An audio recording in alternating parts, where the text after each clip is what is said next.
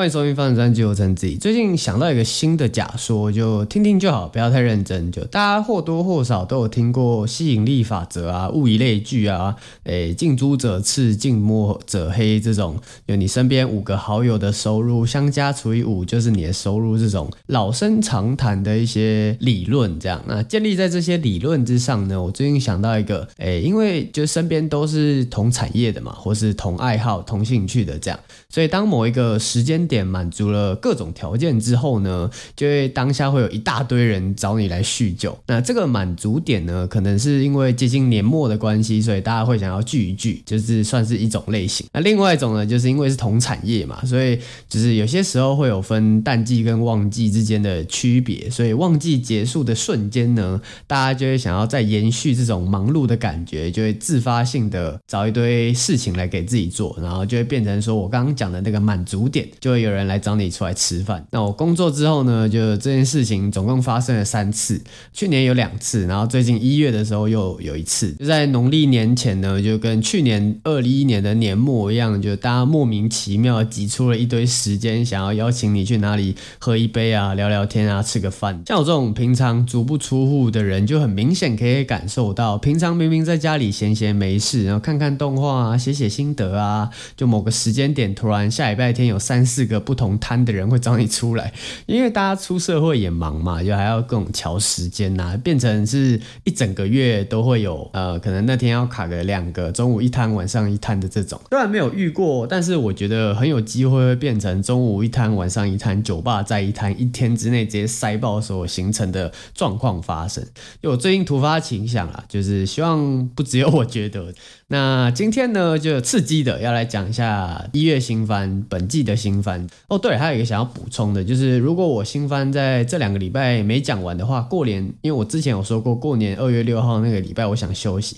但如果没讲完的话，其实我过年那一天应该还是会再把节目打开来，然后把剩下的没讲完的再讲完。总之呢，就是这一次一月新番，我一定是会把它讲完，就是只是拆成两集或三集的概念这样子而已。那一样规矩就照旧。从 Wikipedia 上面按照顺序来说，我有看过的作品，就再说一次啊，就我讲出来的新番肯定是我看过的啊。如果某某某的动画没介绍到呢，要么就是我没看，要么就是我找不到管道可以看，因为有些作品真的是呃在日本当地播出，也没有这个海外播放的权利，所以呃没讲到的话就是比较可惜一点啦。那现在大家有巴哈姆特就应该感恩惜福了，嗯、呃，每次想到 B 站变这个样子就。大家心知肚明就好了。首先，第一部《里亚德路大帝》B 站独播，这部就是经典的标准的转生异世界，开局满等，加九神剑路上捡。剧情大纲的话，也是蛮常见的设定类型啦。女主角原本就是像《刀剑神域》里面的有纪那样子卧病在床，那每天靠着网络游戏《俩里德路》的这个 RPG 维持自己的兴趣爱好。那某一次呢，医院因为打雷停电，导致她 的生命维持器停止了两秒。那那个两秒的瞬间。呢，就足够让他在原本的世界死亡了，算是转生到了这个网络游戏事件里面。那剧情里面没有讲到了，但其实有件事情其实还蛮不解的，也算是蛮呃 tricky 的。因为我有朋友就是住在医院旁边，他们家的那个供电系统跟一般的市民供电系统是不同体系的。就算真的那个电啊全部都断掉了，医院底下还有一个特别的发电机，足够让他们撑到电力重新供。所以不然每次台风天来，就是又有一堆人会窜起来。所以这边要勘误一下，就是好孩子在医院里面治疗呢，是不会随随便便就因为打雷而窜起来的。就是他们里面还是会有内部的电力供给系统。那如果你喜欢这种轻松开局满等的，然后百合类型的、养女儿类型的话，我这边有几部可以推荐给你。像之前有说要第二季的《熊熊勇闯异世界》，还有怕痛的我点满防御。嗯，不是说好了能力要平均值吗？啊，这三部也都是百合向的，各种香香的妹子在异世界满等起手，配饭好看的作品，不能说跟巨人那种黑身残高大上做比较啦，就是毕竟巨人这种牛排吃腻了，也是会想要吃一点点心水果类型的食物嘛，吃一点清淡的。下一部秘密内幕女警的反击，一部由原警察的一位女性以本身职业作为依据画出来的漫画作品为原著的改编动画。那她在二一年的时候七。月在日本那边有播出一个同名的真人电视剧。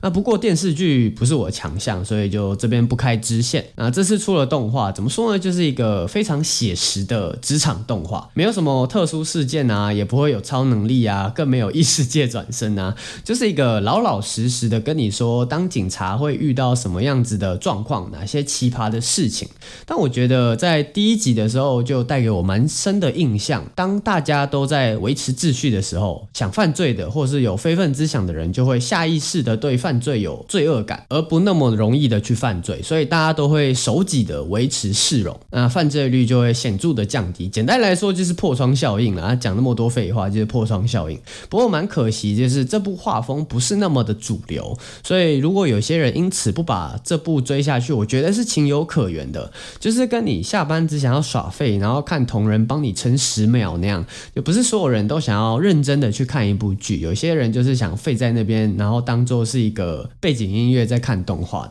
但如果你是那种很认真想要知道警察内部的大小事情的话，可以试着尝鲜看看这一部。而我也不确定我能不能好好的把这部追完，但是可以肯定的是，你如果想要认真的了解警察这个职业的话，它是一部非常认真、值得一看的动画。那下一部《东京二十四区》由 CloverWorks 制作的原创电视动画，那剧情有点迷幻，所以要小心一点。这部《二十四区》呢，简单来说就是日本啊，不要想的这么复杂。二十四区里面呢，有超先进的 AI 系统，在判定各种事件之前做呃事前提防这样子。那因为是无罪推定原则嘛，所以不能当做是预防性羁押的，把未来会犯罪的人呢，先把他抓起来，所以只能在即将犯罪的地方布设。那些警力，然后在第一时间的时候就把犯人啊，或者是车祸现场处理好。那故事的主角呢，就有三个人：红毛、绿毛跟蓝毛，就简称 RGB，就用各自的方式去治理这个城市。那刚刚有提到这个整个二十四区的系统，就是由绿毛的家族在管理的。那这边我怎么看都觉得跟 Psycho-Pass 超像，它里面的系统根本就是 CBD System 嘛，越看越像。会不会之后就是对？算了，我再这样讲。下去会把 Psycho-Pass 的剧透剧情全部剧透出来。呃，Psycho-Pass 很好看，就是有空的可以去试看看。讲回来，我们这个二十四区主角们，那红毛呢这边就是认为，诶系统不公啊，AI 的判定有误啊，所以就创立了一个叫做 Do Red 的抗议组织，用骇客的方式入侵 AI 系统，还会在城市里面涂鸦，就有一种嬉皮朋克的感觉。那蓝毛这边就是比较偏向英雄主义，想要利用强大的力量去拯救一切。舒适险都是好的啊，就是而且整部的主线呢，就是特殊事件发生，然后三个人靠各自的方式去把事情消弭，大事化小，小事化无。那有时候还会三个人合作，就是你去害系统，他去用政治声量来引导大众，谁去用力量拯救受困的民众。但是 But 这边就是要讲一下说，他们 RGB 三个人会凑在一起呢，是因为一通来自过去已经过世的青梅竹马的电话，让他们有能在跟 AI 一样预测未来的的能力，所以才会三个人又凑在一起解决事件。这边我就比较担心一点，就是剧情之后可能不会好好的解释说为什么会有这通来自过去已经过世的青梅竹马的电话，那又为什么接了电话的他们三个 RGB 会得到预知未来的能力，或者应该说他们能力比较像是拉普拉斯的妖怪那样，用庞大的数据去锁定未来会发生事件的能力，那算是一个这整部。最大的两个谜题吧，那总之就是这部还挺微微妙的。如果还在观望的人呢，就你可以继续观望下去，因为这部我觉得爆死的几率还蛮大的。另外说一个题外话，就这部在看的时候，让我有一种在看 K 的那部动画的即视感，不知道是不是我的错觉。然后下一部周末的后宫就赞美巴哈，伟哉巴哈，巴哈我大哥，巴哈独播。这部只要是健康的男性，应该没有人不知道这部动画吧？就这也没什么好解释的，会看就是会看，不要在。这边跟我装清高，裤子脱着看了比较舒适啦。大家就默默的、低调的把这部追完就好。虽然男主角很优柔寡断，我看了很生气，但还好，就是有正常天天繁衍的其他男性可以来拯救这部动画的这个剧情需求。如果之后有男主角还是像一二集那样子这么的自以为是，然后这么的半吊子的心态去拯救人类的话，我是会给差评的。就像是重置人生那样，就整部的结构啊、背景啊、叙事都是一个很棒的故事，但就是败在一个恶心、自以为全世界都是绕着主角转的自大膨胀怪。下一部《Slow Loop 女孩的钓鱼慢活》，B 站独播，由银链旗下子公司 Connect 独立制作的漫画改编动画作品。那这家 Connect 呢，之前做过蛮多独立的动画作品的，像是川柳少女啊、喜欢本大爷只有你一个，跟呃魔法科优等生等等，都是他们独立制作的作品。虽然优等生有点穷啦，呃，那这部 Slow Loop 的钓鱼慢活，听名字就很明显就知道这是一群妹子，然后下课之后呃慢活的钓鱼日常故事。那看到这部的第一个瞬间呢，你一定会跟我一样想到另外一部是在讲钓鱼，也是在讲妹子的日常，放课后的提防部连接在一起。毕竟就题材完全一模一样，都是可爱的妹子，都是一起钓鱼，都是学习钓鱼的技巧跟钓鱼的知识的动画。那放课后提防部的制作团队不愧是动画工坊，制作过各式各样日常系百合类型的作品。前阵子的前辈有够烦也是他们做的。那恋爱小行星啊，女仆有够烦啊，天使降临我身边等等，都是很优秀的日常番百合番，就可以很明显的感受到动画工坊这边日常叙述要比 Connect 优秀许多。毕竟 Connect 也算是呃比较新兴的动画工坊，这边就是比较老牌一点。不是说不好，但真的因为动画工坊实在是太优秀了，会显得这一部女孩的钓鱼慢活变得没有那么的出色。那如果你是喜欢这种百合啊钓鱼的日常动画的话，可以看看这一部女孩的钓鱼慢活。但其实我自己比较私心推荐去看另外一部放课后的提防部啦，比起钓鱼慢活还要耐看，就是我个人的一点想法。当然你可以两部都试试看，觉得哪一部是你心中比较优秀，或两部都很优秀的作品。下一部《JoJo 石之海》，对不起，我除了迷因之外，一部 JoJo 的动画都没有追过，对不起社会大众，我们这一部跳过。下一部《少女前线》由 She Production 公司制作的手游改编作品，就跟其他手游类型的作品一样，就白猫也好，碧蓝航线也好，等等都是偏粉丝向的动画。而且这家制作公司呢，呃，做过的动画都比较偏冷门一点呐、啊。去年做过的我刚好都有看过，一个是《桃子男孩渡海而来》，那另外一个是《天地创造论》。那毕竟这个《少女前线》是手游改编嘛，所以人气上可能没有其他主流的动画还要来的那么的丰沛。不过还是要吹捧一下它的 OP 跟 ED 都做的非常的棒。你可以不看《少女前线》没关系，但是你的那个 OP 跟 ED 一定要去看过一次，它的 MV 你一定要去听过看过一次。呃，感觉它有用到 VIVI 银石眼之歌的呃 AI 渲染技术在它的 OP 跟 ED 上面，画面非常的唯美。希望这部到最后不要只有 OP 跟 ED 的画面可以让我吹捧。